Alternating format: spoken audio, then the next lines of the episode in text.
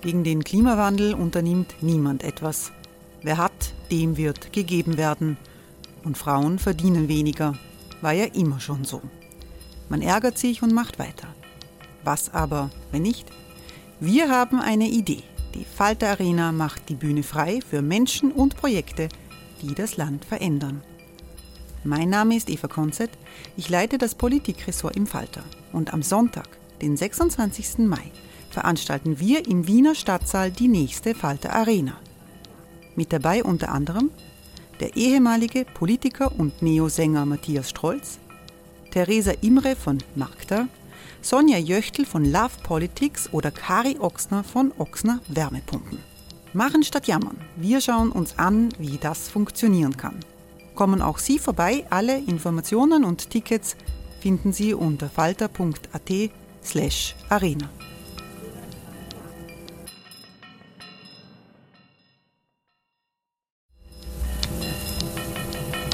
Falter-Podcasts werden durch Werbung unterstützt. Das hilft bei der Finanzierung unseres journalistischen Angebots. Die Erderhitzung ist kein Gefühl, aber mit vielen Gefühlen verbunden. Sorgen etwa oder Angst. Eine Veranstaltung gegen diese Ohnmacht ist Tipping Time, eine Klimakonferenz der Zivilgesellschaft. Von 9.5. bis 11.5. findet Tipping Time in Kooperation von Globe Art, Solektiv und Tangente St. Pölten statt und lädt ein zu Diskurs, Diskussionen und Workshops mit namhaften Vortragenden wie Nikolai Schulz und Friederike Otto. Weitere Informationen finden Sie auf www.tangentesanktpölten.at.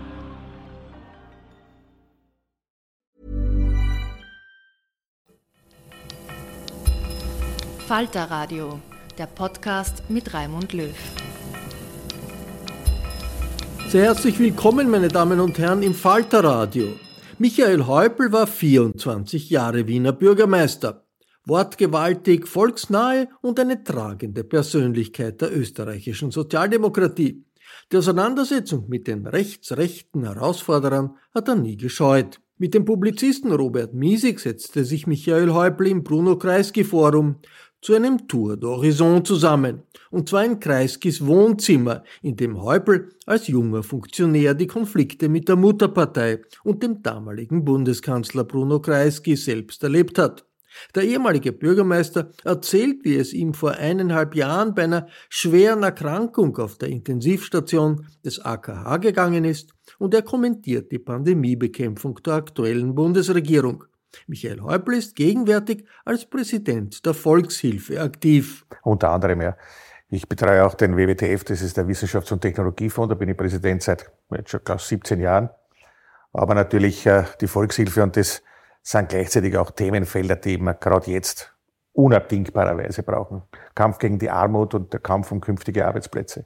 Ja, also sozusagen, das ist ja eigentlich auch so ein Kern der Sozialdemokratie, was vielleicht auch ein bisschen äh, nicht verloren gegangen ist, aber in öffentlichen Bewusstsein verloren gegangen ist, sich nämlich kümmern um die einzelnen Leute, um die es letztlich geht. Ich meine, man redet dann oft sozusagen von den großen Programmen und Regierungsprogrammen und den großen äh, Programmen, die man äh, auflegt, aber wenn es bei den Leuten nicht ankommt, nutzt es ja nichts.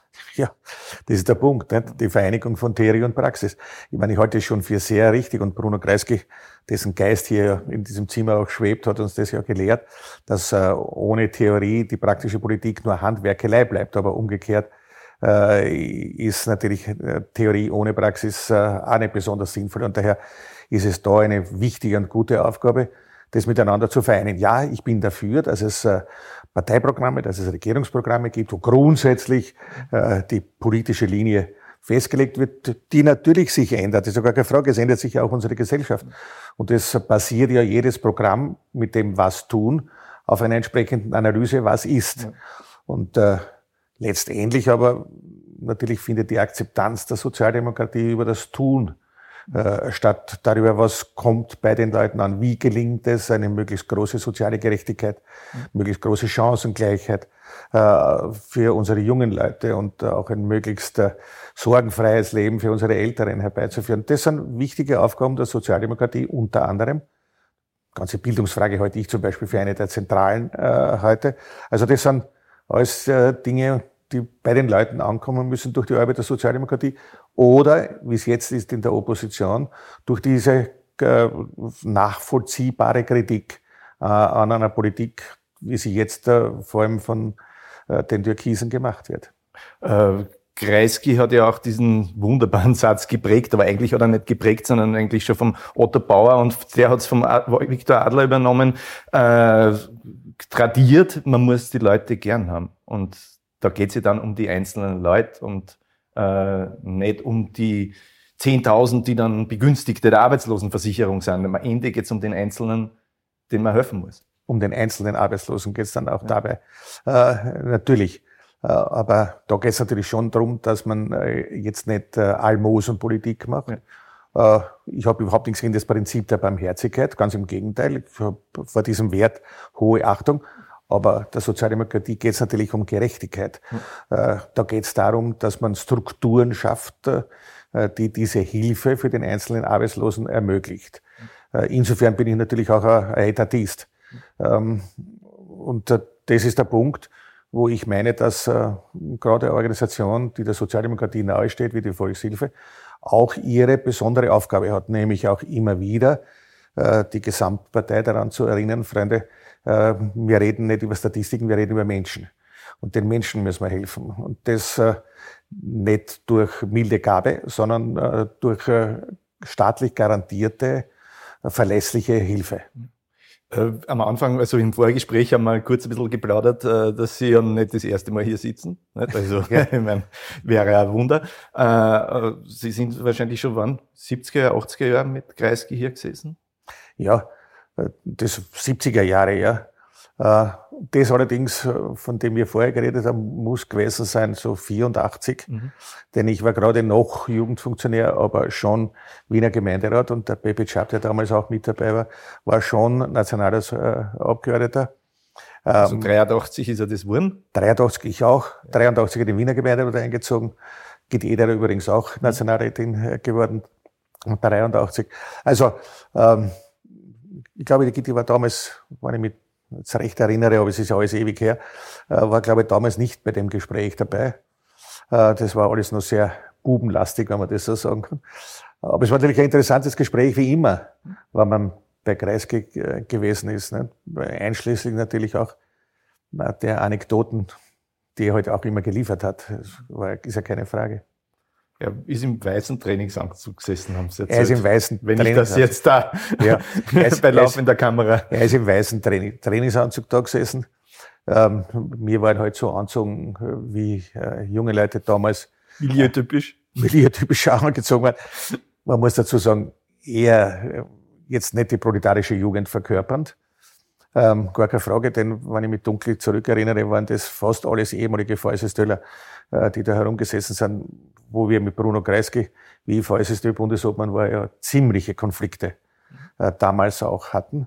Wir haben im VSSD Konflikte gehabt, aber wir haben auch mit der Mutterpartei Konflikte gehabt und wir waren, ähm, wir haben in der Gesellschaft unsere Konflikte gehabt. Also es war eine konfliktreiche Lehrzeit, wenn man das so sagen kann, ein, ein, ein Kindergarten der Politik. Aber wie halt wenn man die Elementarpädagogik äh, heute entsprechend bewertet, äußerst wichtig hm. für die Prägung, äußerst wichtig für das Lernen. Damals aus Fehlern haben wir gelernt, aus diesen Konflikten haben wir gelernt, wie man Konflikte auflöst. Also es war schon fantastisch. Und Bruno Kreisky war da schon ein Lehrmeister auch. Denn er war unglaublich hart, mhm. was, wenn man seine Biografie kennt, nicht rasend verwunderlich ist, aber er hat uns auch vor allem intellektuell sehr gefordert. Mhm. Zum Teil mit Härte, zum Teil aber natürlich auch mit jener humorvollen Milde, die halt ein älterer Herr dann gelegentlich hat. Der ja auch aus der Jugendbewegung kam. Ja, ja. ja natürlich unter ganz anderen Bedingungen. Ja, völlig anderen Bedingungen. Völlig anderen Bedingungen. Als, also eine Teenager zum VSM oder wie das damals geheißen hat. Ja, genau. Ne? Also der hatte da äh, auch zumindest ein Verständnis gehabt dafür. Ja, ja.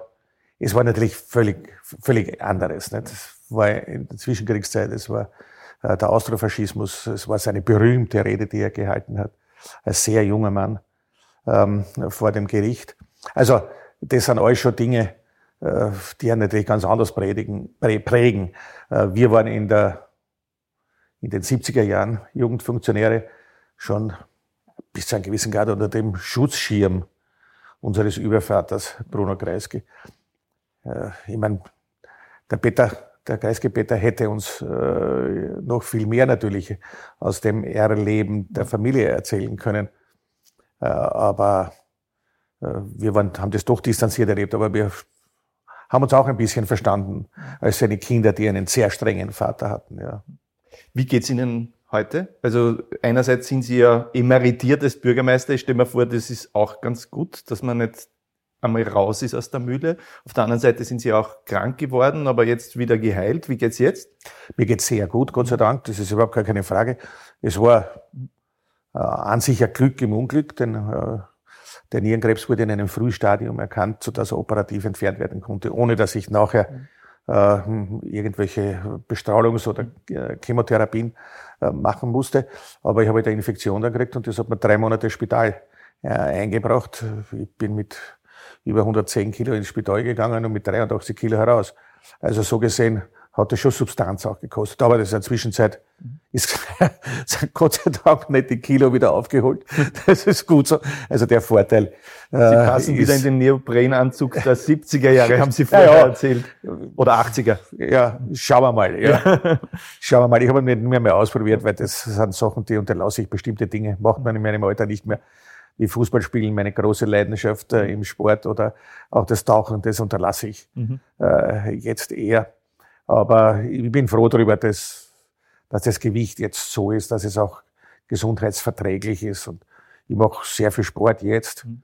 Äh, Radlfahren, also Ergometer fahren jetzt im Winter, Radlfahren dann wieder draußen, wenn das Wetter angemessen ist. Und natürlich auch die Gymnastik, die ich in der Rehabilitation gelernt habe, das war alles sehr wichtig. Also summa summarum Strich unter mir geht's sehr gut. Ja. Aber diese äh, Entzündung, von der Sie gesprochen haben, hat in einem Krankenhaus auch Intensivstation eingebrockt, so, eingebrockt, kann man das so nennen mag. Äh, das, damit sind wir ja eigentlich auch schon ein bisschen beim Thema dieser, dieser Monate, nämlich die fantastische Arbeit, die die Leute dort leisten. Äh, jetzt haben wir alle nur eine Ahnung, wie es auf der Intensivstation ist, wenn wir nicht schon drin gelegen sind. Wie ist das? Naja, ich war drei Wochen auf der mhm. Intensivstation mhm.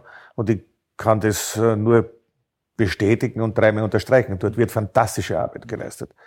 Also man kann sich das ja tatsächlich gar nicht vorstellen, auf welchem Niveau äh, Reparaturmedizin, und das ist dort primär, mhm. ähm, wie das funktioniert. Und ich weiß nicht, ob es gut gegangen wäre ohne mhm. dieses, diese, diese hohe Leistungsfähigkeit, mhm. die von äh, Medizinern, aber natürlich auch den Pflegern bis hin zu den ersten Ansätzen auch von Physiotherapie, mhm. Äh, das dort versucht wurde, gemacht worden ist. Also es ist, äh, es ist großartig. Mhm.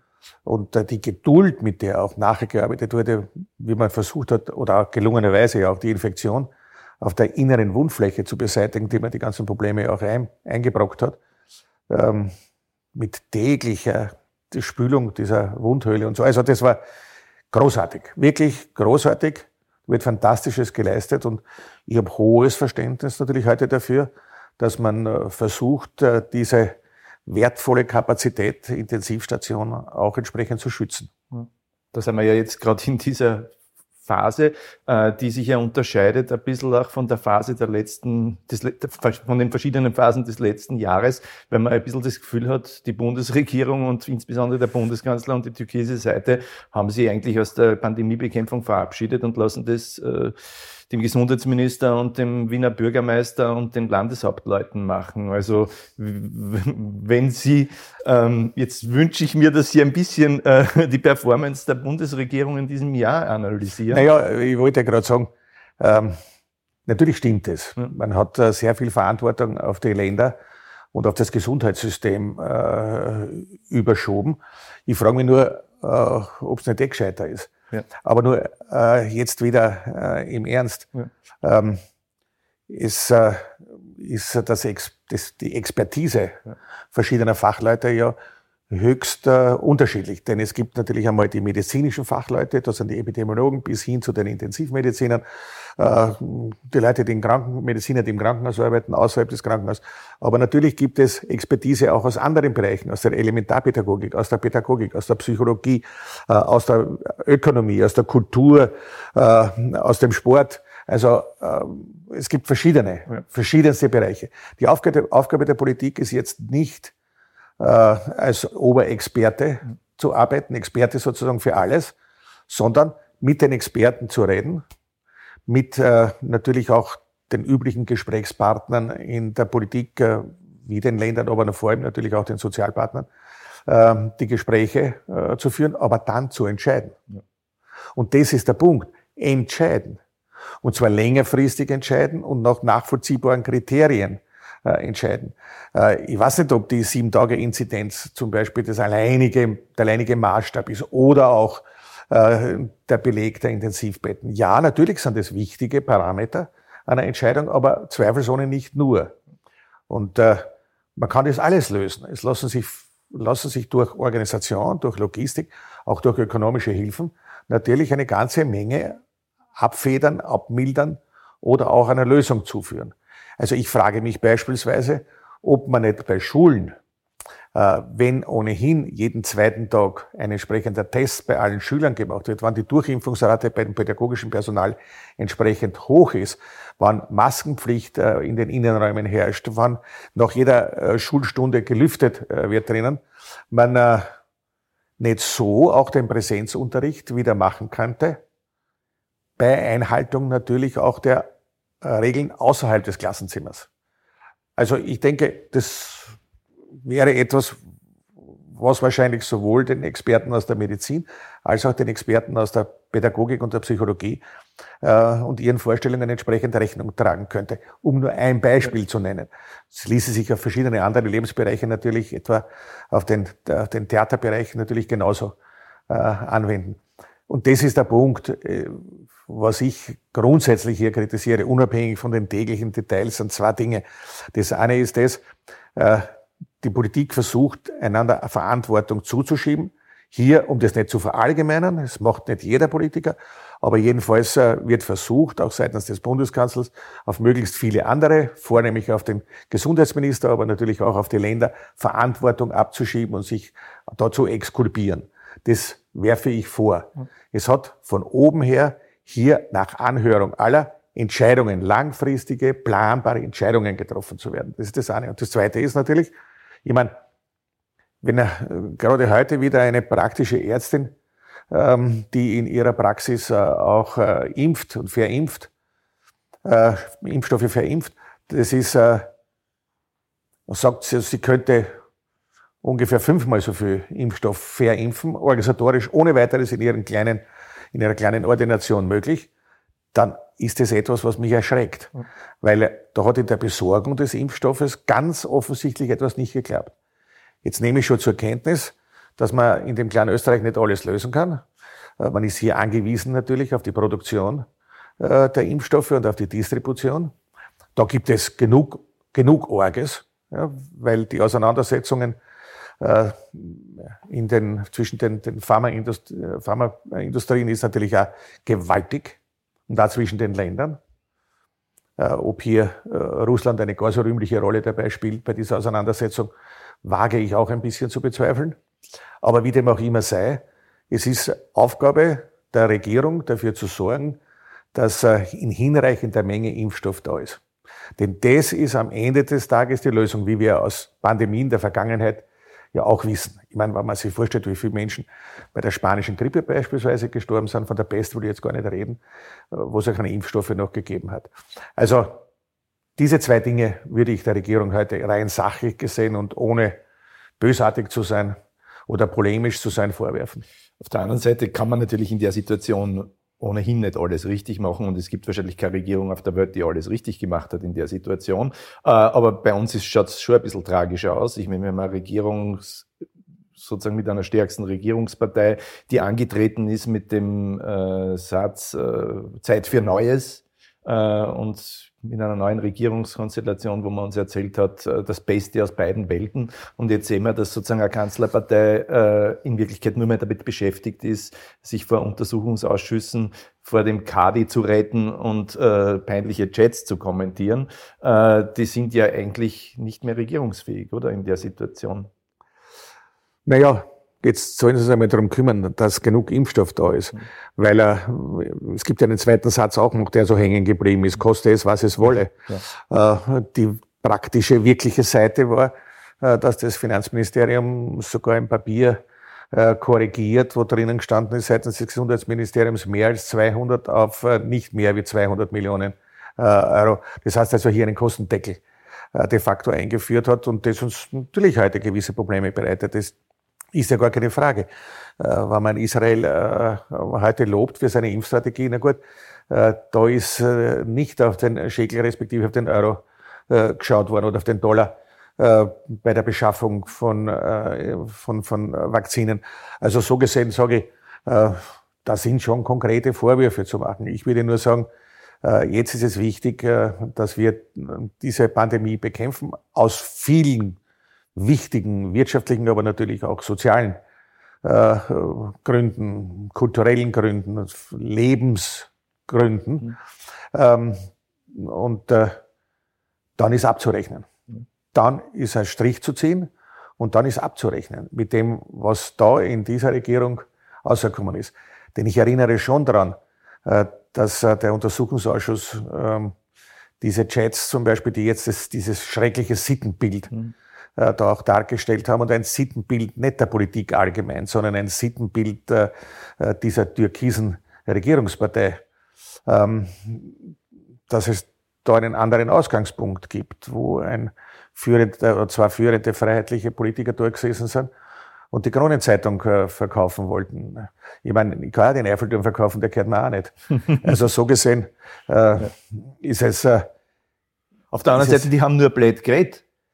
Naja. Die anderen haben es gemacht. Ja, ja, sie haben nur blöd geredet, aber sie sind nicht sehr lange danach ja in Situationen gekommen, wo sie eine ganze Menge von dem auch umsetzen hätten können, wann diese blöde Reederei nicht dazwischen gekommen wäre. Ja. Äh, oder diese, diese, diese Trunkenheitsplauderei.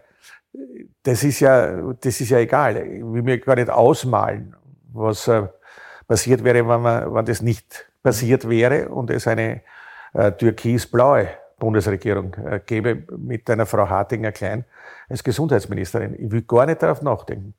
Weil äh, wenn der Gesundheitsminister äh, wenn dem Kritik zu üben ist dann die, dass er die Strukturen nicht blitzartig erneuert hat, die Frau Hartinger zerstört hat vorher. Also so gesehen war das kein Wunder, dass, da, dass es da Anlaufschwierigkeiten gegeben hat. Es war ja nichts da. It's that time of the year. Your vacation is coming up. You can already hear the beach waves, feel the warm breeze, relax and think about Work. You really, really want it all to work out while you're away. Monday.com gives you and the team that peace of mind. When all work is on one platform and everyone's in sync, things just flow wherever you are. Tap the banner to go to Monday.com.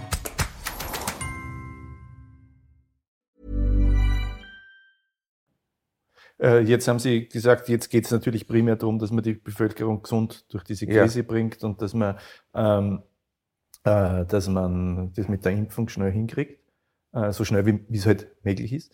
Äh, auf der anderen Seite ist dafür natürlich auch notwendig, dass die Bevölkerung mitgeht. Und die Bevölkerung geht, das ist ja leicht zu verstehen, eher dann gut mit, wenn sie nicht auch noch durch Existenzsorgen gebeutelt ist. Ja. Und da gibt es natürlich ganz viele. Äh, jetzt braucht man nur bei den Wirten anfangen, dass die sozusagen rabiat werden, wenn, was weiß ich, der der Zuschuss oder die, äh, der Ausgleich vom Dezember noch nicht da ist, äh, wann der Finanzminister de facto keine neuen Pläne mehr auflegt und wann äh, bei wieder anderen, bei denen, die jetzt schon Langzeitarbeitslose sind, weil sie halt in dem Jahr keinen Job mehr finden haben können, äh, die äh, Notstandshilfe auch noch de facto gekürzt wird, also die Erhöhung zurückgenommen wird. Ja. Und da muss man ja nur in die Augen von den Leuten schauen, wenn man mit denen redet, da ist die nackte Angst in den Augen äh, dieser Leute. Da hm, ist ja vielleicht sogar gerade beim, äh, bei der wirtschaftlichen Bekämpfung der Krise noch viel mehr schief als bei der Gesundheitskrise. Ja, auch wiederum zwei äh, Kritikpunkte dazu. Das erste ist, dass zwar unfassbar viele Milliarden versprochen wurden, äh, um, der Wir um die Wirtschaft da einigermaßen durchzutragen äh, durch diese Pandemie, äh, aber lediglich es einigermaßen, funkt einigermaßen funktioniert hat äh, bei der Kurzarbeit, mhm. was ich nicht gering schätzen will. Mhm. Äh, denn die, Kurz die Kurzarbeit ist ein, dieser eine Faktor äh, der Wirtschaftsförderung und natürlich auch Personenförderung, Arbeitnehmerförderung, der halbwegs funktioniert hat. Auch schleppend, auch langsam, auch unvollständig, aber immerhin. Bei vielen anderen Dingen, man hat ja gar keinen Überblick mehr über das, was da alles versprochen wurde und aufgelegt wurde oder so. Das äh, ist leider richtig. Auch ich kenne eine ganze Reihe von Kleinunternehmen, äh, die bis heute nichts gesehen haben von dem, was versprochen wurde. Ähm, und die natürlich heute halt auch entsprechend. Oder nichts ist vielleicht falsch, aber das vom November haben sie gerade gesehen, und den Dezember schon nicht mehr. Und ja, jetzt haben wir März. Ja? Nein, Oder April ich, haben wir eigentlich. Ich, ich, ich bleib schon dabei. Ich kenne, kenne eine Menge, die noch nichts, noch nichts von dem gesehen haben. Also auch nicht das vom November oder das vom Vorjahr. Also äh, das gibt's leider auch. Ja. Andere, bei anderen ist es unvollständig. Da sind halt noch November gekommen, aber vom Jahreswechsel her eigentlich nichts mehr. Und so, wie dem auch immer sei. Ja. Äh, das ist mit halbem Herzen auf halbem Wegen äh, stehen geblieben. Es ist ein Teil, äh, wurde tatsächlich halbwegs, halbwegs gut gelöst, der Großteil nicht. Bei den Arbeitnehmern ist es noch ärger, weil sich zu weigern, dass man die sogenannte Ersatzrate, also das heißt das Arbeitslosengeld, äh, erhöht auf 75 oder 80 Prozent, ja, das ist ja das schon besser als wie das, was jetzige. Wir liegen ja mit den 50 Prozent ja weit unter äh, dem europäischen Schnitt äh, letztendlich auch. Also das halte ich für unerlässlich. Äh, und gerade wenn ich jetzt äh, ein, ein, ein wesentliches Arbeitsgebiet äh, der Volkshilfe ansprechen kann, nämlich die unter Sozialdemokratie schlechthin, nämlich die Armutsbekämpfung, mhm. dann ist das gerade besonders wichtig, was äh, die Anhebung der Nettoersatzrate betrifft, also Arbeitslosengeld. Ich fange jetzt auch schon diesen Soziologen äh, Squelch zu reden an. Ähm, und natürlich auch eine Menge anderer Maßnahmen in Fragen der Wohnungssicherung beispielsweise äh, und sehr viele andere Teile der sozialen Frage, die gerade als Arbeitnehmer oder Arbeitsloser im besonderen Ausmaß äh, zu interessieren hat. Und äh, das ist der zweite Punkt, wo die, diese Regierung völlig versagt hat. Und da sage ich jetzt schon, ja, da nehme ich natürlich den Koalitionspartner der Türkisen auch in die Pflicht. Denn immerhin ist das, der Gesundheitsminister auch Sozialminister. Und äh, ähm, bei allem Verständnis dafür, dass er natürlich unter großem Druck steht, was die Frage der Pandemiebekämpfung betrifft. Aber in der Sozialpolitik sollte man, gerade was zum Beispiel die, äh, das Arbeitslosenentgelt betrifft, das den Türkisen nicht durchgehen lassen. Es ist die Aufgabe der, der Grünen, dafür zu sorgen, dass äh, neben der Gesundheitsfrage, neben dem, der Pandemiebekämpfung auch diese soziale Krise äh, entsprechend äh, gelöst wird. Die ÖVP kümmert sich schon um die Wirtschaftsleute, zumindest in der Theorie und im Versprechen, nicht in der Realität. Aber um die Arbeitslosen, um die Arbeitnehmer, da sollten sich die Grünen bekämpfen. Die, die, die Grünen kümmern. Und das sollten sie bekämpfen, aber da sehe ich halt sehr wenig. Leuten in der Notstandshilfe 120 Euro wegnehmen. Ja, ich meine, auf die Idee muss ich erst mal kommen. Ja. In so einer Krise. Ja, vollkommen richtig. Das ist ein Zynismus, der ist, der ist wirklich schlimm. Das ist wirklich Zynismus, ja. Weil Sie die Grünen angesprochen haben, äh, nicht, dass die jetzt mein Haupt, Hauptproblem wären, ja. Also da, ich finde ja, wir im großen Lager der sozusagen links der Mitte hauen uns eh oft nur auf den Schädel und müssen ja, ein bisschen zusammenhalten, ja. Nur manche Leute sagen, äh, das ist das wirkliche Problem der Grünen. Die sind dann gut, wenn es der Stachel im Fleisch der Sozialdemokraten sind, in einer Koalition mit Sozialdemokraten, aber in dem Moment, wo es mit Konservative regieren, sind sie schwach. Ist da was dran? Naja, ich habe zehn Jahre die Wiener Stadtregierung geführt äh, in einer Koalition mit den Grünen. Ähm, da kommt etwas zu tragen. Ich meine, die grüne äh, Programmatik ist schon in Ordnung und in Wien waren die Grünen auch immer äh, sehr eine, eine, eine soziale mhm. äh, Partei. Ähm, aber es kommt das zum Tragen, was wir als Junge strefflich vernachlässigt haben, der sogenannte subjektive Faktor. Wir sind immer aufgegangen, ausgegangen von den äh, objektiven Gesetzen der Geschichte und denen hat das gesagt, ah, der Blödsinn, natürlich rückblickend gesehen. Äh, es spielt natürlich äh, die Leid, die Menschen, die handelnden Personen spielen natürlich eine Rolle. Das sind so Sachen wie das Vertrauen untereinander und Ähnlichen. Das ist sind wichtig. Und ich habe ein ausgesprochen positives äh, Verhältnis gehabt mit der Frau äh, Vasilako, äh, auch recht vertrauensvoll. Man muss ja auch sagen, eine gescheite Frau und äh, auch äh, im Rahmen dessen, was man halt äh, unter Berücksichtigung dessen, dass wir Parteivorsitzende sind, auch loyal. Mhm.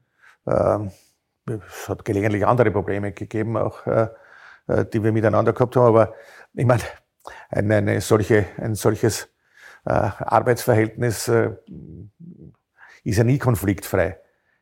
Es ist nur die Frage dessen, wie bewerten sich die Konfliktauflösung? Wie funktioniert die Konfliktlösung? Das ist der Punkt bei der ganzen Geschichte. Äh, so wie Freundschaften. Ne? Freundschaften bewähren sich auch in einer Krise und Freundschaften bewähren sich dann in der Frage einer Konfliktlösung. Das gilt da auch dann. Und das ist ein, mir war das immer ein wichtiger Punkt. Und das weiß ich nicht, ob man das als Stachel im Fleisch der Sozialdemokratie bezeichnen kann. Ich weiß nicht, ich glaube, das sind eher so Politologen-Termini, äh, äh, die da verwendet werden dazu. Ich habe die Grünen in der Regierungskoalition in den zehn Jahren nie als ein Stachel in meinem Fleisch empfunden. Da kann gar keine Rede davon sein. Aber mir wäre es sehr recht, wenn Sie jetzt ein Stachel im Fleisch äh, der, äh, der ÖVP wären. Äh, denn äh, ich habe zum Beispiel die Clubvorsitzende der Grünen ganz anders kennengelernt. Äh, jetzt ist ja schon im Grenzbereich eine Ministrantin.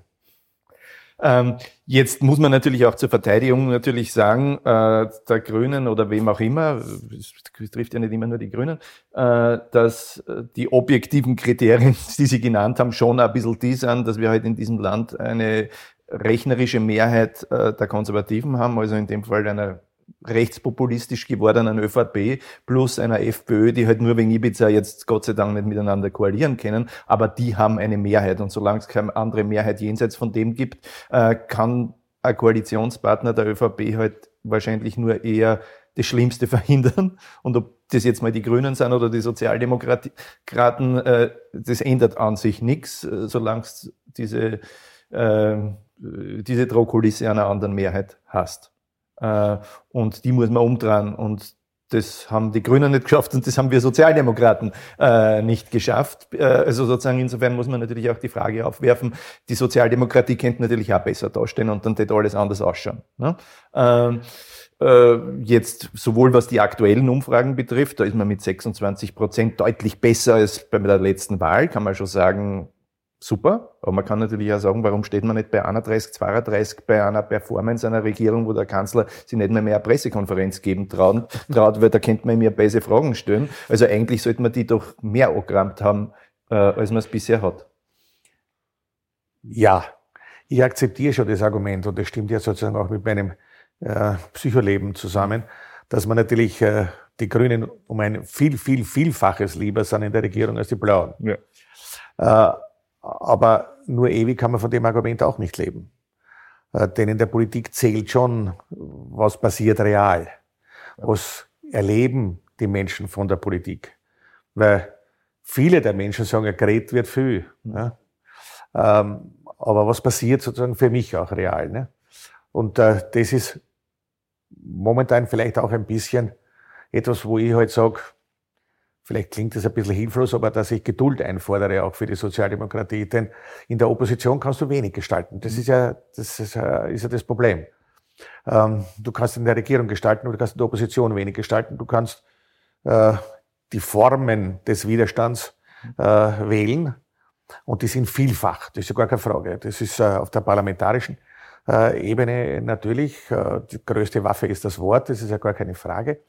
Ähm, da gibt es heute natürlich viel mehr Möglichkeiten, als es früher noch gegeben hat, als man im Wesentlichen über Printmedien nach außen kommuniziert hat. Heute ist das ja ein, ein, ein, ganzer, ein ganzer Wust an Möglichkeiten, die man hier hat. Aber natürlich sage ich schon auch dazu, die öffentliche Aktion, äh, gewaltfrei natürlich, über das brauchen wir gar nicht reden in einer Demokratie, äh, ist schon auch eine Option. Mhm. Äh, denn äh, wir haben, als wir ich meine mit wir jetzt äh, die äh, Volkshilfe mhm. mit durchaus mehr als nur äh, Billigung der Wiener Sozialdemokratie, ähm, protestiert haben gegen die Abschiebung äh, der äh, georgischen Kinder, Schulkinder.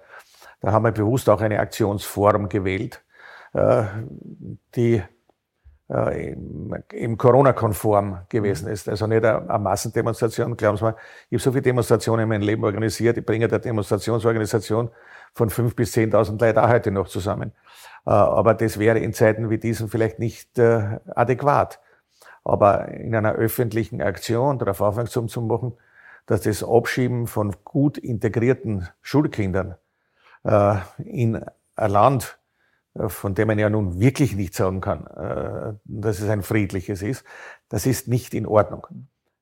Wiederum Strich unter der Argumentation. Ich glaube, dass die Sozialdemokratie äh, es von Tag zu Tag besser hat, nicht nur unter Anführungszeichen leben kann von der Schwäche der Regierung, von der Schwäche der großen Regierungspartei, sondern es geht schon auch darum, dass man konstruktiv heute vorführt, was man anders machen kann. Und da, spielen halt, da spielt halt Wien natürlich eine besondere Rolle. Denn äh, im roten Wien kann man vorführen, praktisch vorführen, was man machen kann. Und gerade auch im Hinblick auf äh, ähm, die sozialen Verhältnisse, die sozialen Strukturen, äh, das Zusammenleben der Menschen, da lässt sich schon eine ganze Menge machen. Und da ist es halt, das ist halt angreifbarer, haptisch nachvollziehbarer Widerstand ja. gegen das, was der Geist dieser Bundesregierung ist. Das, äh, auf Wien könnte man ja dann vielleicht noch zurückkommen, äh, aber weil Sie das jetzt schon angesprochen haben. Das heißt, es bräuchte so etwas wie eine klare, erkennbare Handschrift einer Sozialdemokratie, wo die Leute alle verstehen, ja, das ist die Sozialdemokratie. Und da gibt's aber natürlich auch äh, viele, viele, sagen wir so, kleine Haarrisse, sagen wir es mal so, innerhalb auch der Sozialdemokratie soll man sich mehr orientieren auf die Grundsatzhaltung bezüglich Migration und Menschenrechte oder mehr auf die Sorgen der einfachen Leute, äh, die vielleicht, denen es um das gar nicht so sehr geht. Und viele sagen da, die Sozialdemokratie hat ein bisschen das Gefühl verloren für die normalen Leute, was immer das hassen mag. Ja, ich halte das sozusagen für nicht ganz korrekt alles, aber das sind ja die Dinge, die man hört. Ich halte es deswegen nicht korrekt, weil was sind die normalen Leute? Ja, ich meine, das unterstellt eine Homogenität eines Normalen, zu der dann ja. wir vielleicht nicht kehren. Äh, ich unterstelle mir, wir sind alle die normalen Leute, aber dieses, dieses, das ist so ein bisschen die Haltung, die man oft hört äh, und da ist ja auch was dran, ein bisschen. Ja? Dass äh, viele das Gefühl haben, äh, ein bisschen haben sie sich von uns entfremdet oder was auch immer. Äh, hat man da einen Meter zu gehen noch? Also das Bild wird ja auch sehr befördert, sagen wir es einmal so. Ne? Äh, ich erinnere mich da im Hinblick auf die Nachfolgediskussionen, als ich gesagt habe, ich werde beim nächsten Landesparteitag nicht mehr für den Parteivorsitz äh, kandidieren, auch schon eventuell ein bisschen vorher, wo man mit teilweise obskuren äh, Argumenten ja auch gearbeitet hat, wo es durchaus auch vereinzelt zu Illoyalitäten gekommen ist, die man eigentlich nicht gewohnt war äh, in der Sozialdemokratie. Wo es aber immer wieder gelungen ist, mhm. äh, inhaltliche Positionen äh, zu vereinigen. Also ich erinnere schon daran, dass mit Einstimmigkeit beschlossen worden sind, auch am Parteitag einstimmig. Das ist immerhin sehr viel Leid sehr viele Delegierte. Resolutionen etwa zur Migrationsfrage, aber genauso natürlich auch zur sozialen Frage, äh, auch zu ökologischen Fragen, was vor, also in meiner Jugendzeit völlig unvorstellbar gewesen äh, wäre, denn das war überhaupt kein Thema, äh, das, es, das in der Sozialdemokratie Fuß gefasst hat. Also äh, es hat schon funktioniert, Diskussionen auch zu entsprechenden Konsens immer wieder auch zu bringen. Das ist ja auch notwendig. In einer großen Partei, wie das die Wiener Sozialdemokratie zum Beispiel ist, aber die österreichische Sozialdemokratie noch viel mehr, das ist gar keine Frage, dass es unterschiedliche Meinungen gibt. Das war ja, ehrlich gesagt, aus meiner Sicht furchtbar, gäbe es das nicht. Äh, hat es in der ganzen Geschichte der Sozialdemokratie nie gegeben, sonst hätten wir ja keinen Einigungsparteitrag mhm. äh, gebraucht mit, mit der großen Figur des Viktor Adler. Also nicht einmal eine persönliche Beziehung ist ohne Widersprüche. Es war Cheffahrt, äh, warum ich bei einer Frau immer einer Meinung wäre. Also, das ist gar keine Frage. Da ist darum wieder die Frage, wie kriegt man einen Konsens, wie löst man einen Konflikt auf, äh, wie kommt man zu einer gemeinsamen Position. Und das war in inhaltlicher Natur. Zu der Zeit, wo man da immer über die Konflikte in der Wiener Sozialdemokratie geschrieben hat. Das war der Fall und das war nachvollziehbar. Aber man wollte das natürlich nicht sehen, das ist gar keine Frage. Weil Konflikte der Sozialdemokratie sind ja viel interessanter für Medien. Das ist ja ganz klar, für viele Medien. Und man kann ja nicht gerade sagen, äh, dass der überwiegende Teil der, der, der Medien äh, in Österreich besonders sozialdemokratiefreundlich äh, wäre. Das Beste, was man erreichen hat können, war eine gewisse Neutralität. Ähm, aber wie dem auch immer sei, ich beklage das nicht und ich bin auch nicht jemanden, der Medienschelte äh, betreibt. Es ist, wie es ist und da muss man eben schauen, dass man auch mit seinen Argumenten möglichst gut durchkommt. Und da sind wir bei einem wesentlichen Punkt, also einem mir wesentlichen Punkt. Ich glaube, dass die Sozialdemokratie viel zu sehr im technokratischen Kauderwelsch mhm. verbal verhaftet ist. Äh, sie redet nicht wie die Leid. Ja. Und das ist nicht nur jetzt auf die, die Wirtshaussperren äh, und Heiligen äh, der Corona-Zeit zurückzuführen, sondern das ist schon ein bisschen verinnerlicht, weil natürlich auch relativ viele Menschen äh, aus diesem Berufsmilieu letztendlich auch kommen. Und das ist ein Punkt, wo wir sehr aufpassen müssen. Berufsmilieu wir müssen uns verständigen. Akademischen oder auch politisch-technokratischen? Eher politisch-technokratischen oder Verwaltungsbereich ja. und so. Ne? Also Akademiker sind ja auch nicht gerade wahnsinnig dicht gesät äh, in der Sozialdemokratie. Aber äh, naja, äh, ja, jetzt schon. Jeden Minister, jeden Minister und Stadtratsbüro sitzt nur Akademiker. Jetzt ist wahrscheinlich eh gut, weil Qualität ja auch von einer Ausbildung herkommt. Also, aber das, da müsste sich ja in der letzteren Zeit einiges also, verändert haben. Ja. Aber in, in meiner Zeit zum Beispiel habe äh, ich in meinem Präsidialbüro äh, genau zwei Akademiker gehabt. Mhm. Nämlich den Präsidialchef mhm. äh, und die äh, für die fürs internationale äh, zuständige Kollegin und Mitarbeiterin. Äh, ansonsten waren das keine Akademiker, auch wenn einer von denen heute Senatsrat ist, aber der hat bei mir angefangen, da hat er nicht einmal die Matura gehabt. Mhm. mhm. Äh, der hat erst dann dazu gemacht, was mich freut, weil das signalisiert natürlich auch gewisse Offenheit mhm. der Wiener Stadtverwaltung, die ja auch nicht gerade unterstellt wird normalerweise. Also so gesehen, es ist ja auch wurscht, ja, ob jetzt jemand Akademiker ist oder nicht Akademiker, äh, ist dazu äh, generell gesehen kommen, äh, eh nicht aus den Stadtbüros, aber generell gesehen äh, sind es jetzt schon mehr Akademiker, weil natürlich insgesamt der Anteil der Akademiker an der Bevölkerung auch vielen sei Dank gewachsen ist.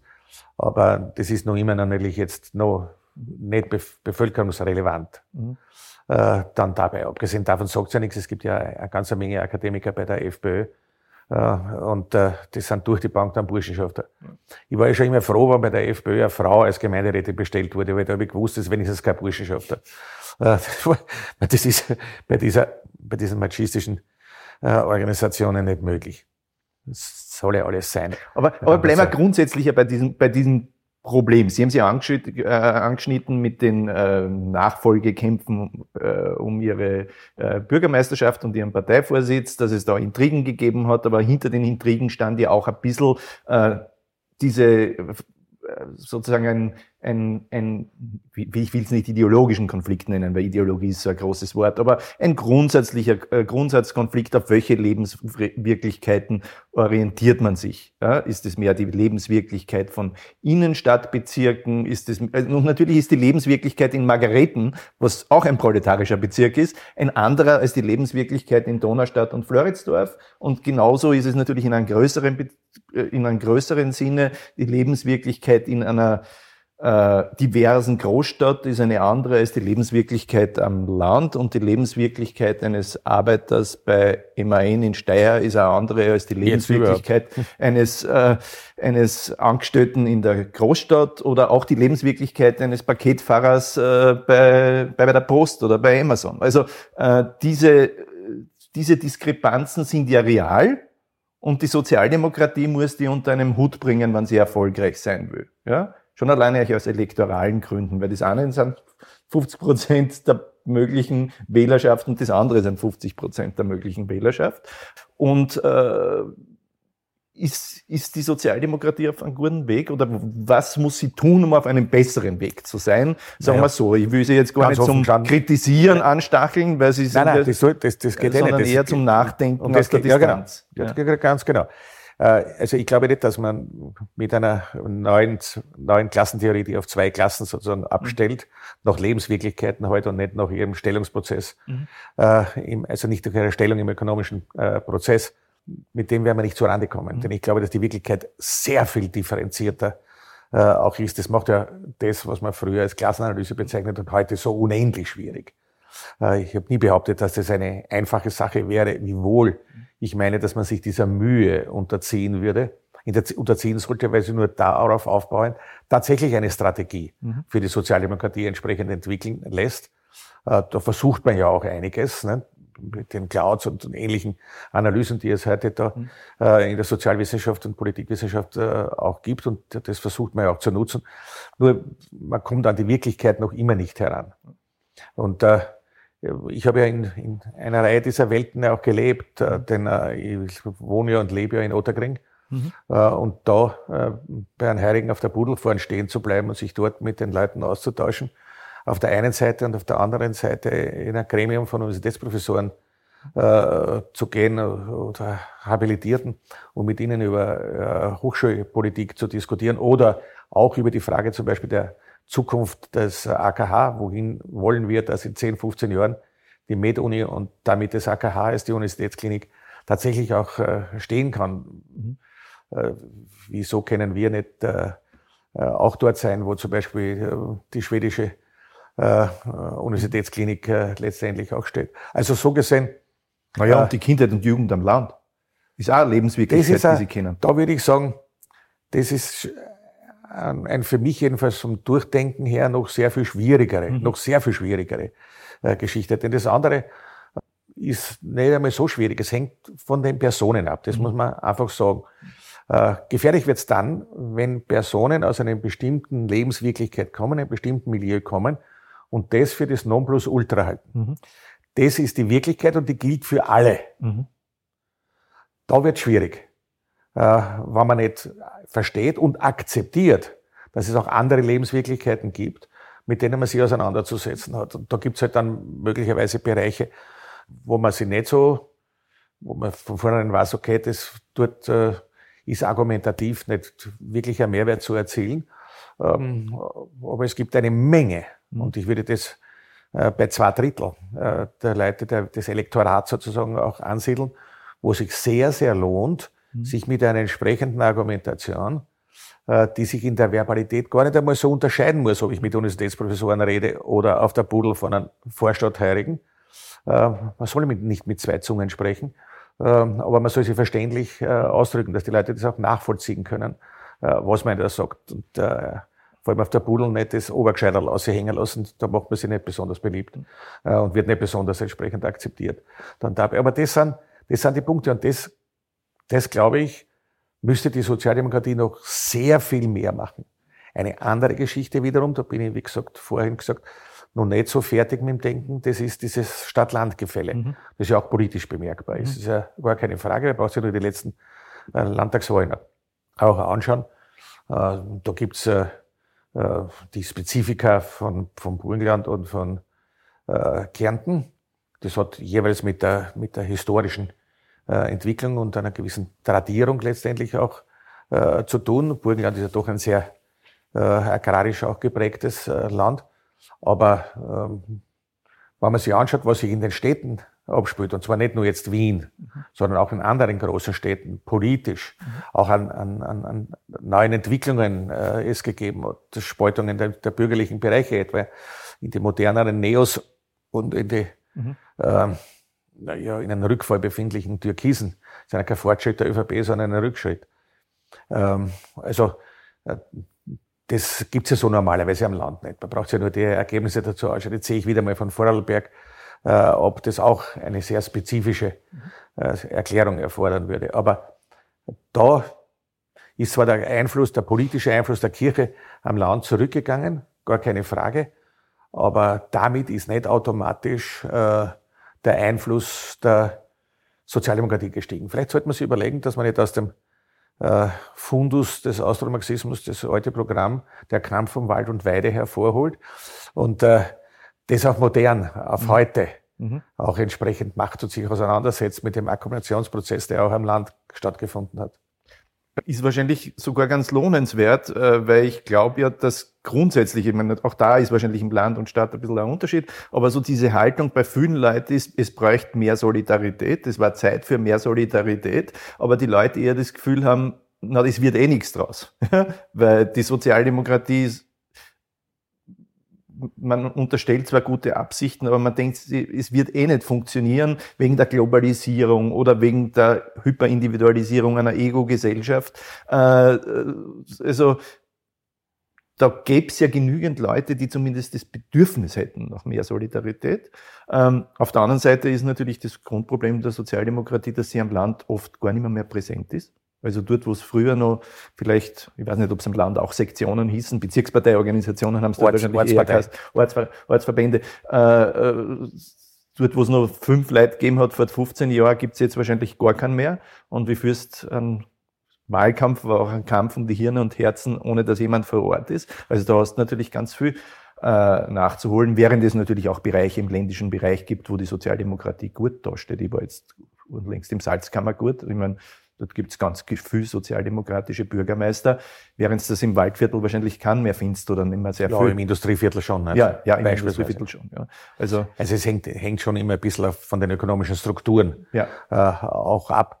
Äh, nicht nur, ja, nicht nur, es, wie gesagt, es spielt eine gewisse Tradition auch äh, die Rolle und äh, lebt halt dann zum Teil natürlich, zum Großteil natürlich schon dort, wo sich mittelgroße Betriebe auch äh, angesiedelt haben, die halt auch eine gewerkschaftliche Struktur haben. Das ist dann eng im Zusammenhang stehend auch mit der äh, Betreuung einer sozialdemokratischen Organisationsstruktur.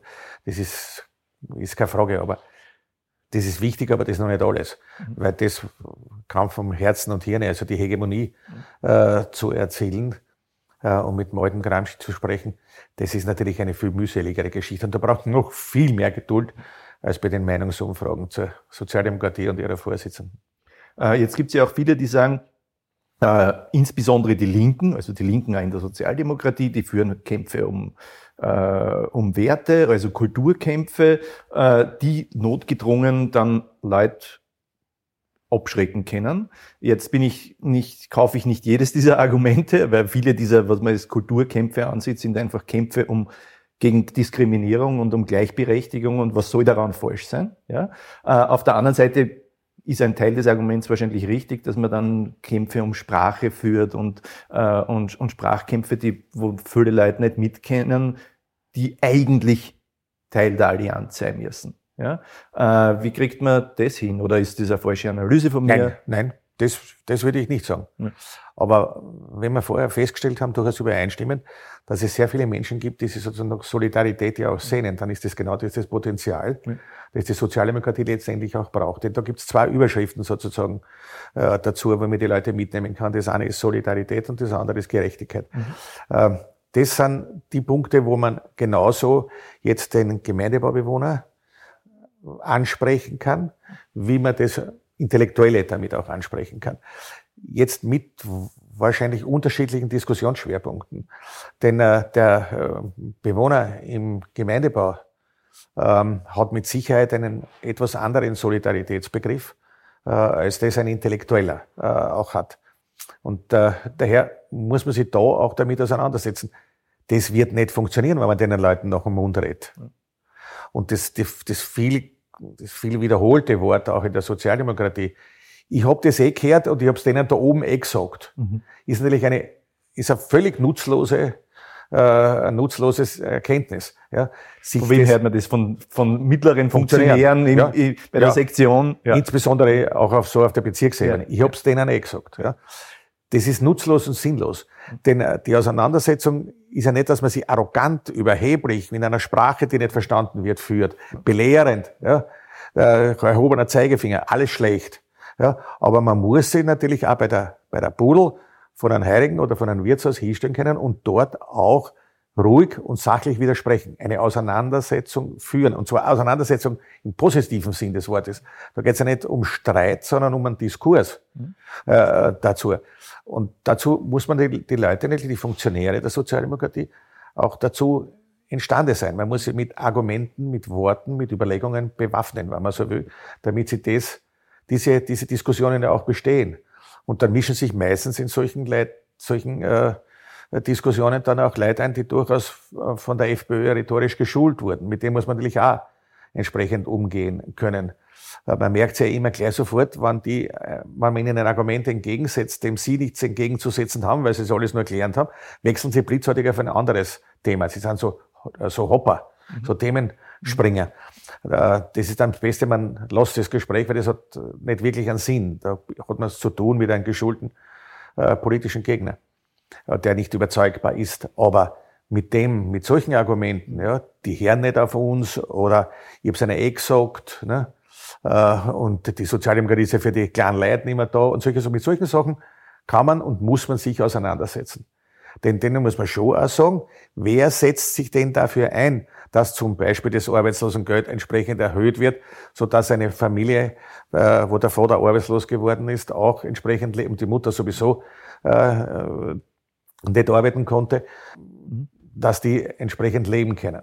Nicht reich, nicht großartig, aber halbwegs leben können das ist niemand, außer der Sozialdemokratie, die das macht. Und daher muss man anhand von solchen lebensnahen Beispielen diese Thesen auch falsifizieren. Das muss man nur tun. Ja. Das muss man tun. Und dazu müssen wir unsere Funktionäre auch entsprechend schulen, wenn man das so sagen will. Manche sagen ja, oder das ist sehr modern, das hört man dauernd, man braucht ein Narrativ. Wir brauchen ein Narrativ. Ich bin ja ein bisschen äh, skeptisch, weil ich denke, wenn man sagt, man braucht ein Narrativ, heißt das schon, dass man keins hat.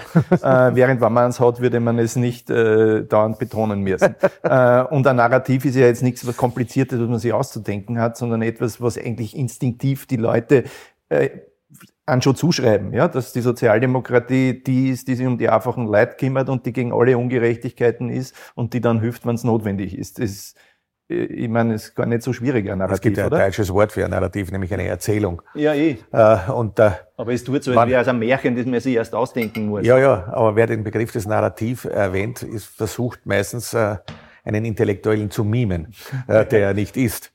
Äh, es das ist mir ehrlich gesagt relativ wurscht.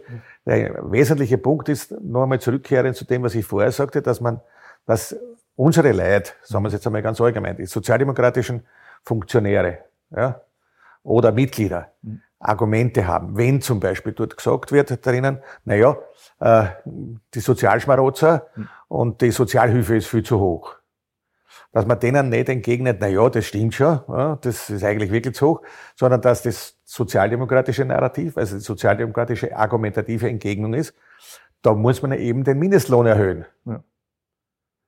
Und nicht die Sozialhilfe senken oder Notstandshilfe. Also jetzt bleiben wir bei der Sozialhilfe, weil das die unterste Ebene äh, sozialer Hilfe ist. Ne? Man muss den Mindestlohn erhöhen. Das ist, das ist das Argument der Sozialdemokratie äh, dagegen. Ähm, so gesehen sage ich, wir dürfen unsere eigenen Leute auch nicht im Stich lassen als Partei. Man muss ja diese Argumente natürlich auch sagen und äh, äh, da hat es ganz gute Instrumente letztendlich auch dafür gegeben, äh, mit diesem Kurzargumentationsdienst, äh, der über, über äh, SMS äh, dann auch äh, einmal der Woche auch verschickt wurde, an alle, die es wollten, natürlich. Ne? Wobei das, das ist, ja jetzt, ist ja etwas, ich denke da viel drüber nach, weil äh, auch wir haben, wir haben ja sozusagen so, so Fantasien auf die Vergangenheit. Ja? Und die Fantasie ist, es gab die Arbeiterklasse, was ich erstens mal schon nicht glaube, weil es gab die arbeitenden Klassen und die waren sehr heterogen. Äh, und zweitens, die war total solidarisch. Ja? Das war schon 1870 nicht, weil die hart arbeitenden Arbeiter haben sich sehr stark abgegrenzt von den Armen, die sozusagen von der Armenfürsorge gelebt haben. Besonders abgegrenzt, weil so wollten sie ja nicht werden. Die waren ja stolz darauf, dass das nicht wenig haben. Und äh, ich muss nicht bis 1870 zurückgehen, ich brauche nur an meine Jugend zurückgehen, äh, zurückgehen und mir äh, wie soll ich sagen, erinnern, wie die Arbeiterklasse oder die arbeitenden Klassen, die Angestellten und die Arbeiter äh, über diejenigen geredet haben, die damals von der Sozialfürsorge gelebt haben, nämlich das Arbeitsscheiche Gesindel. Da gab es wenig Solidarität. Ja? Äh, und dass man, dass es diese Brüche innerhalb der arbeitenden Klassen und Entsolidarisierungen gibt, ist nichts Neues, würde ich damit sagen. Und dem kann natürlich auch die Konservativen können auf dem gut Klavier spielen. Ja? Und dann er kurz daherkommt und sagt, äh, Leistung muss sich wieder lohnen, dann sagt der, sagen wir mal, was weiß ich, der Mitarbeiter bei der Müllabfuhr am Land, der 1500 hat und damit heimgeht. Der, der nichts arbeitet, hat nur 200 Euro weniger als ich und das ist nicht gerecht. Und äh, damit muss man halt einfach umgehen. Das versteht man ja auch, dass äh, sozusagen da Ungerechtigkeitsgefühle ja. gibt. Äh, und jetzt natürlich kann man sagen, ja, gerecht wäre, wenn du 300 mehr hättest. Äh, aber nicht, wenn der 200 weniger hat. Aber dass es dieses Ungerechtigkeitsgefühl gibt, mit dem, mit dem äh, setz, setzen sich die meisten heutzutage überhaupt nicht mehr, mehr auseinander, weil es solchen Leuten halt auch relativ selten begegnen. Ja, das ist das Problem, dass sie relativ selten solchen Leuten begegnen, ähm, außer ähm, Deswegen bin ich nämlich so gern politischer Schriftsteller, weil da habe ich Lesungen in kleinen Dörfern, ja. wo ich diesen Leuten begegne. Ja, und vor allem die Pendler sind nicht Arbeitspendler in Oberösterreich zum Beispiel, die halt zur Föst fahren. Aber das ist schon richtig. Ja. Äh, auch ich habe in den Argumentationen es oft und oft erlebt, äh, wenn man, äh, wurscht, bei der Föst oder bei uns bei der SGB oder äh, das einfach dort war und dann mit den Leuten geredet hat. Und es ist nicht gerade der Betriebsrat äh, dabei gewesen. Dann hat man das Argument natürlich oft gehört. Die Frage ist ja nur, wie setzt du dich damit äh, entsprechend auseinander? Mhm. Und äh, natürlich muss man zunächst einmal es auch richtig stellen, dass man bei dem Arbeitslosen dann das Kindergeld mhm. und die Familienbeihilfe dazu rechnet, damit er auf diese 1200 äh, kommt. Und, auf der, und bei seinen äh, Einkommen äh, rechnet man es nicht dazu. Das ist natürlich äh, nur zu korrigieren. Trotzdem, es bleibt auch das Narrativ von vorhin. Nicht die Sozialhilfe oder das Arbeitslosengeld ist zu hoch, sondern der Mindestlohn ist zu niedrig. Mhm. Das ist da der Punkt dabei. Denn einer, der äh, einen, einen solchen Job zum Beispiel hat bei der Föst und so, abgesehen davon, dass der eh nicht 1500 sondern, äh, Euro netto, sondern wesentlich mehr äh, verdient, aber ja. wurscht, ja. Äh, ist ja im Prinzip egal, ja. ja. Es ist einfach. Äh, ich habe jetzt das Beispiel von jemandem bei der Müllabfuhr am Land, mit dem ich geredet habe, ja, der das, da tatsächlich nicht viel mehr hat. Ja. Das ist tatsächlich so, ja, im Gegensatz zu unseren Müllabfuhrleuten. Ja. äh, aber das ändert ja nichts an der Tatsache, ja, es ist schon richtig, gerade solche Jobs können natürlich auch entsprechend entlohnt, so wie ich auch der Auffassung bin, dass der Lohn von Polizisten viel zu niedrig ist. Denn das ist ein, ein gefährlicher Job, ein leistungsorientierter Job letztendlich. Und daher kehrt es auch entsprechend entlohnt. Generell äh, Argumentation, ja, hier ist der Lohn einfach zu niedrig. Äh, das ist gar keine Frage und daher halte ich das schon für richtig auch, äh, was da in der, in der Sozialdemokratie in Wien, aber im Burgenland, auch in Kärnten, äh, diskutiert wurde, dass man den Mindestlohn entsprechend annimmt und entsprechend festlegt und auch die Argumentation, das kann sich eine Öffentlichkeit nicht leisten. Ich habe das schon durchrechnen lassen, als ich noch im Amt gewesen bin. Einmal mit 1500 äh, netto und einmal mit 1700 netto. Mit 1500 netto war es überhaupt läppisch, äh, weil das waren nicht wahnsinnig viel. Bei 1700 netto waren schon mehr. Naja, aber bei dem, bei dem, bezüglich was durchrechnet die Beschäftigten der Stadt Wien? Was uns das kostet? Bei den Beschäftigten der Stadt Wien? Bei den Beschäftigten der Stadt Wien was nicht den anderen können wir nicht verfügen. Nicht? Aber bei den Beschäftigten der Stadt Wien können wir das und da den Netto-Mindestlohn von 1700 Euro, das hätte schon, äh, ich meine, eine Summe in Anspruch genommen aus dem Budget, das natürlich angesichts dessen, was es Corona kostet, ehrlich gesagt läppisch äh, ist. Äh, bei, bei, bei 1500 Euro äh, netto, das hättest du überhaupt nur ein paar äh, äh, dabei getroffen. Aber natürlich ist es gar keine Frage, die Argumentation der Personalisten, und der Finanz war natürlich auch immer, ja, aber das zieht ja dann Folgen nach sich in der ganzen Stufenleiter nach oben. Äh, naja, habe ich gesagt, aber bis zum Senatsrat und Obersenatsrat wird das wohl nicht reichen, äh, dass man da jetzt das entsprechend durchzieht. Weil wenn äh, anschaut, dass es, zu, dass es auch zur Zeit äh, über 250 Beamte oder Mitarbeiter der Stadt Wien, Mitarbeiter der Stadt Wien gibt, im weitesten Sinn des Wortes, die mehr verdienen als der Bürgermeister, dann wären wir halt schon äh, auch damit leben können, äh, letztendlich, dass man tatsächlich halt den schwächer Verdienenden entsprechend hilft und so ein deutliches Signal an die Gesellschaft mhm. äh, auch sendet, wo die Lösung eines solchen Problems ist. Denn ich verstehe schon, als jemand, der arbeitet, mehr verdienen will, als wie einer, der nicht hat, Gelegenheit hat zu arbeiten. Grundsätzlich geht es aber da wieder darum, dass wir schauen müssen, dass möglichst viele Menschen in Arbeit sind und es möglichst wenig Arbeitslose gibt. Das ist der Punkt bei der ganzen Schicht. Und da müssen wir uns auch im Hinblick zum Beispiel auf die ganzen Digitalisierungsprozesse, ein modernes Thema und Problem, so modern ist es auch wieder nicht, ähm, müssen wir uns auseinandersetzen. Wenn man sich die Frage stellt, wer sind eigentlich jetzt die arbeitenden Klassen, die das grundsätzliche Potenzial einer Sozialdemokratie darstellen sollen. Haben wir ja schon gesprochen von einer Heterogenität, zu der sozusagen quasi der Techniker, der im Eigenheim in Donnerstadt lebt und eigentlich ganz gut verdient, genauso zählt wie die Pflegerin und vielleicht auch die Pädagogen an den Kindergärten. Aber das zählen natürlich auch die ganz verletzlichsten Teile der arbeitenden Klassen dazu, die die Pakete ausführen oder die sozusagen, was weiß ich, beim beim Bäcker verkaufen unter prekären oder Teilzeitbedingungen und manche vielleicht sogar scheinselbstständig sind und Teile von diesen arbeitenden Klassen und insbesondere die verletzlichsten sind eigentlich die, die nicht wollen dürfen. Das ist natürlich auch ein Problem für eine Sozialdemokratie, wenn sie sich für die Leute einsetzen muss, für dies, aber von denen es aber eigentlich nicht gewählt werden kann. Natürlich, ja.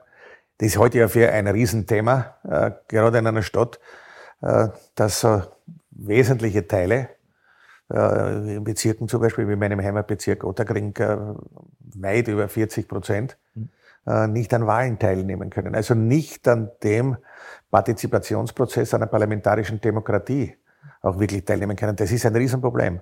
Und da kann man polemisieren, was man will. Wir haben ja mal probiert, das sogenannte Ausländerwahlrecht durchzusetzen. Das ist vom Verfassungsgerichtshof behoben worden. Gut, nehme ich zur Kenntnis.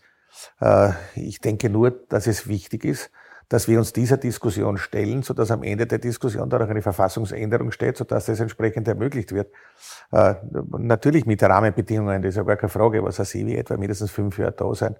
Äh, und ähnlichen. Natürlich sollte auch das Staatsbürgerschaftsrecht entsprechend geändert werden. Ja, selbstverständlich soll man über verschiedene Dinge äh, Ist man da eigentlich zu feig? Entschuldigung, dass ich Ihnen ins Wort fällt, ja. aber ist man da zu feig? Weil ich stelle das oft vor, äh, natürlich, äh, selbst FPÖler oder FPÖ-affine Wähler so, haben diese Haltung, wer, wer von da ist, soll bestimmte mehr Rechte haben als einer, der nicht dazukommt.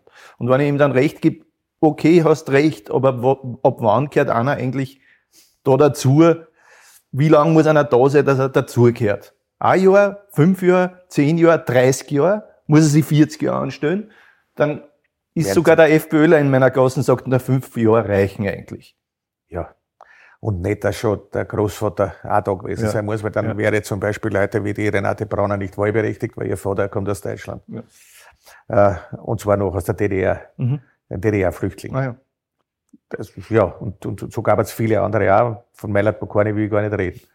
Ähm, also, äh, das, das Ganze ist aus meiner Sicht heraus gesehen eine durchaus mit guten Argumenten zu führende Diskussion. Aber auch da geht es mir darum, dass man Menschen überzeugt. Denn schließlich und endlich braucht man auch eine parlamentarische Mehrheit dafür, wenn man, und zwar zwei Drittel Mehrheit, wenn man Verfassung ändern will. Mhm. Hilft ja nichts. Ne? Und äh, nur mit Zwang gegen solche gesellschaftlichen Prozesse nicht. Man soll schon Dinge tun, wenn die Zeit sozusagen dafür reif ist. Man merkt, da hast du, äh, mit uns zieht die neue Zeit.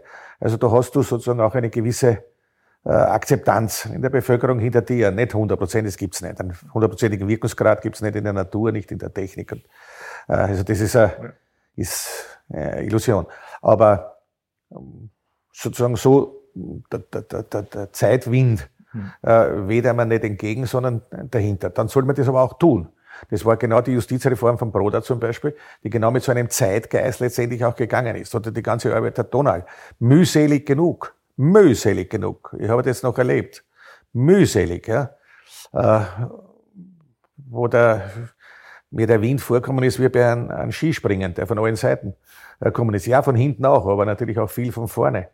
Ähm, da haben die verschiedenen patriarchalischen Strukturen äh, zum Beispiel sich ganz schön aufgeführt. Ähm, vielleicht war deswegen die Johanna Donald dann auch so ein Idol von uns damals Jungen, äh, weil sie sich Nicht auch. Nur die Strukturen, die Werte eigentlich, die Werte, die patriarchalen Werte. Ja. Wenn ich mir anhöre, wie über die geredet worden ist. Ja. Oder nachdenke, wie über die geredet worden ist. Ja, ja. Es war aber sehr verankert. Ja, ja, okay. Ja. Also Werte und Strukturen, ja. weil ja. ich habe natürlich die Strukturen natürlich auch dazu erlebt, wo sie das, was geredet worden ist, nicht nur am Wirtshaustisch, sondern wo sie das materialisiert hat, dann auch hinein in Organisationen und in Strukturen. Das war ja nicht alles nicht leicht. Das war so wie dieser strukturelle äh, Antisemitismus äh, nach dem Zweiten Weltkrieg, wo die Nazis zwar weg waren, aber der Antisemitismus nicht. Mhm. Äh, wenn ich nur daran denke, welche Schwierigkeiten man Bruno Kreisky gemacht hat, aus Schweden wieder nach Österreich zurückzukehren. Also äh, äh, diese Dinge. Also diese Hegemonie in den Köpfen der Menschen zu erreichen, dann muss man es aber auch tun. Also wenn man das Gefühl hat, das, da hat man jetzt eine bestimmte Hegemonie, dann muss man es natürlich auch machen. Und dann muss man es durchziehen. Und das trifft für diese demokratiepolitischen Maßnahmen auch zu. Warum soll man nicht darüber diskutieren, auch, dass wer in dem Land geboren ist, äh, auch die österreichische Staatsbürgerschaft hat. Das ist in so vielen Ländern, die uns in verschiedener Hinsicht bei weitem nicht Vorbild sein müssen, wie zum Beispiel die USA, ist das normal. Und daher äh, würde ich sagen, man soll darüber diskutieren. Ich verlange momentan gar nichts, oder meine ist gar nichts anderes. Man nicht, nicht Gesetz, nichts beschließen, das Parlament ist am Schluss dran. Jetzt muss man das schauen, dass man das auch, dass man da entsprechend äh, mehrheitsfähig wird in der Gesellschaft. Ja, aber ich verlange schon, ehrlich gesagt, dass man in Wien langsam da schaut, dass zumindest der Zugang zur Staatsbürgerschaft einfacher wird. Das heißt schneller und vor allem gratis. Staatsbürgerschaftsrecht ist österreichisches Recht. Ja, aber vor allem gratis wird. Ja, da kann man ja Lösungen finden. Ja, ja. gratis das ist was anderes. Das kann, kann man selbst machen. Dass die Leute 2000 Euro zahlen müssen, ja. de facto, um diese Staatsbürgerschaft zu ja, behalten, ja, okay. was ja sozusagen schon ab, abstoßend für viele ist, weil sie es nicht leisten können. Vor, du hast drei Kinder. Ja, das ist okay. Wer hat die 6000 Euro? ja. Also das ist ja absolut. Das ist richtig, das stimmt, da stimme ich zu. Ja. Nur zum Beispiel das Staatsbürgerschaftsrecht zu ändern, das ja. kann, das kann ein Land nicht. Ja. Aber natürlich, das sind Sachen, die kann man alle noch früher machen sogar. Ne? Ja, man hat uns ja eh einiges vorgeworfen in Wien, äh, was wir da letztendlich auch schon gemacht haben im Hinblick auf Staatsbürgerschaftsrechtsänderungen, ähm, bis hin zu dem, bis hin zur Sozialhilfeänderung, wo man uns ja vorgeworfen hat, wir locken die ganzen Sozialschmarotzer aus der ganzen Welt sozusagen nach Wien. Äh, hätte man dir aber ausgeschaut, wenn die wirklich kommen. das ist natürlich ein Unfug. Ne?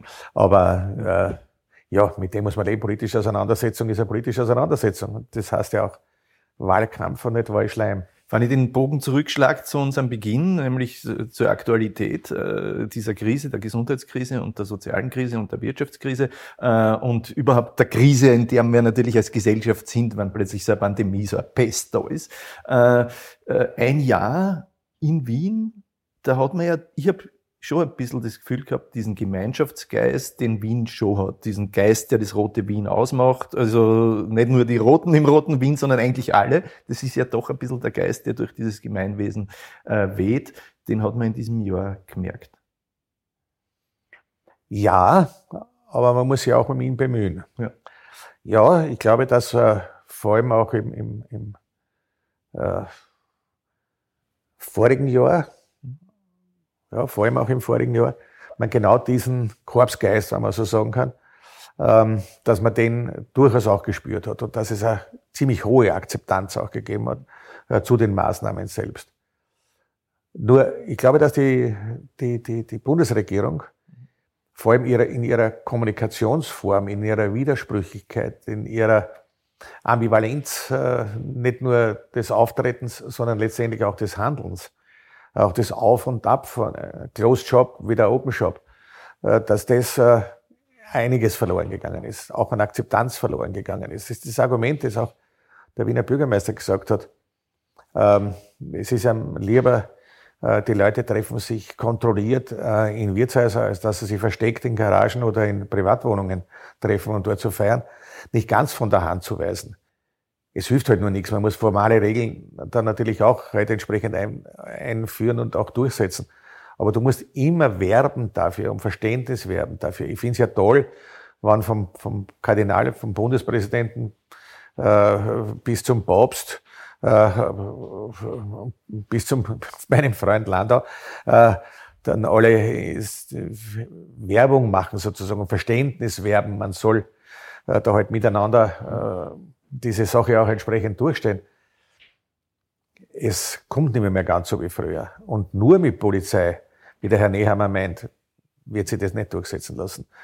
Und daher ist da die tendenzielle Lösung, wir brauchen jetzt diese Zeit noch, bis die Durchimpfungsrate so hoch ist, dass man sagen kann, okay, jetzt kann man tatsächlich äh, sie zumindest im Freien wieder treffen. Es können Kinder Sport machen, äh, wieder im Freien, es können Fußball spielen äh, gehen, man kann äh, im Freien Feste feiern, äh, wieder ähm, halt unter bestimmten Vorsichtsmaßnahmen auch, aber man kann das jedenfalls, man kann wieder reden miteinander im Garten von einem Kaffeehaus oder in einem Wirtshausgarten. Denn das ist das, was glaube ich, das größte Problem und unterschätzte Problem ist, ist nicht das Shoppen, sondern das Miteinander reden. Ja. Das sich austauschen können. Nicht nur dort sitzen und halt am Bildschirm starren, äh, sondern sich auch wirklich wieder treffen kann. Die, nicht nur die Oma mit den Enkeln, sondern alle.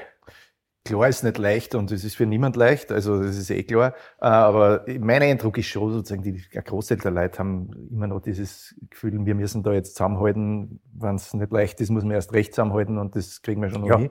Äh, letzte Frage. Äh, wir haben Greta über die Sozialdemokratie in Wien und ihre Nachfolgekamalitäten. Äh, da gab es ja eben diese Zerwürfnisse zum Teil. Äh, jetzt hat man den Eindruck, das ist relativ schnell und gut geheilt, vor allem angesichts dessen, was man sich auch vorstellen hätte können. Man hat sozusagen schon andere, äh, andere Zerrissenheiten erlebt. Äh, sind Sie zufrieden damit? Ich bin sehr zufrieden damit, aber ich habe das immer gesagt gehabt, das ist ja nicht so sehr äh, eine inhaltliche, ein inhaltliches Zerwürfnis, wo es große Blöcke mhm. äh, gäbe, die sich unversöhnlich inhaltlich gegenüberstellen. Das ist ja Unfug. Äh, da hat es schon eine Reihe von persönlichen Animositäten äh, gegeben und äh, es ist mit Sicherheit der Ort des neuen Parteivorsitzenden Bürgermeisters zu danken, äh, dass sie die, die im hohen Ausmaß aufgelöst haben. Ich bin eigentlich sehr zufrieden damit, dass nicht nur aus den Gründen des Kampfs gegen die Pandemie, sondern auch ähm, in vielerlei anderer Hinsicht diese inhaltlich, dieser inhaltliche Konsens sehr viel mehr wieder in den Vordergrund tritt. Und ich bin auch sehr zufrieden damit, wie er den Wahlkampf geführt hat. Natürlich haben wir einen unterschiedlichen Stil, wir haben eine unterschiedliche Sozialisation, ein unterschiedliches Temperament, auch gar keine Frage. Ja. Also bestimmte Verbalität würde meinem Nachfolger, von mir zum Beispiel, würde meinem Nachfolger niemals über die Lippen kommen. äh, ist auch gut so. Ja. Ein steirischer Freund hat einmal gesagt, neue Gesichter, neue Leid für die gute alte Zeit. das, ist, das hat schon was auch. Nicht? Das hat schon was auch. Nein, ich bin sehr zufrieden, er hat den Wahlkampf gut geschlagen, er hat ein gutes Ergebnis äh, erzielt, er hat eine wirklich sehr gute Stadtregierung äh, zusammengestellt. Äh, vor allem, was mir sehr imponiert hat, war, äh, dass er eine Kulturstadträtin äh, berufen hat, die äh, formell nicht einmal der Partei angehört. Ich meine, ideologisch gesehen halte ich sehr viel von ihr und es ist gut so, dass sie das formal gesehen nach außen hin auch so darstellt. Also das ist alles okay. Ja, so, jetzt schauen wir mal. Wirklich bewähren werden wir das, wenn wir die Möglichkeit haben, können wir uns in einem Jahr wieder treffen und uns dann darüber unterhalten, wie sich das in der Nach-Corona-Zeit auch letztendlich bewährt hat. Ja, die Nach-Corona-Zeit ist natürlich nicht die Zeit nach der Krise, sondern die nächste Krise. Äh, und da gibt es noch einiges zu tun. Aber eine Sozialdemokratie, die an einem Strang zieht und progressive Kräfte, die mehr zusammenhalten und weniger streiten, äh, sind schon mal der richtige ja. Äh, erste Schritt in, zur Lösung dieser Krise. Weil ohne uns wird es nicht gehen. Das glaube ich auch. Ja, das glaube ich auch.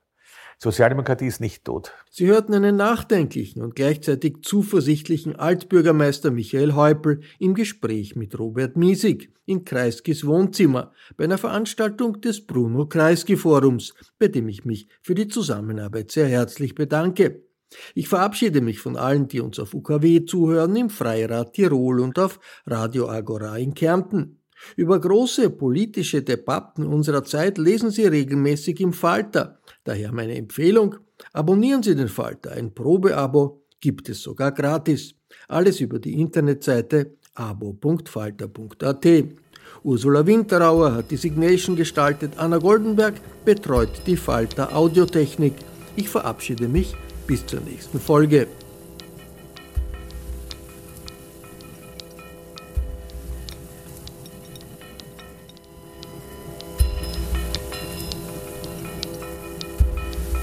Sie hörten das Falterradio, den Podcast mit Raimund Löw.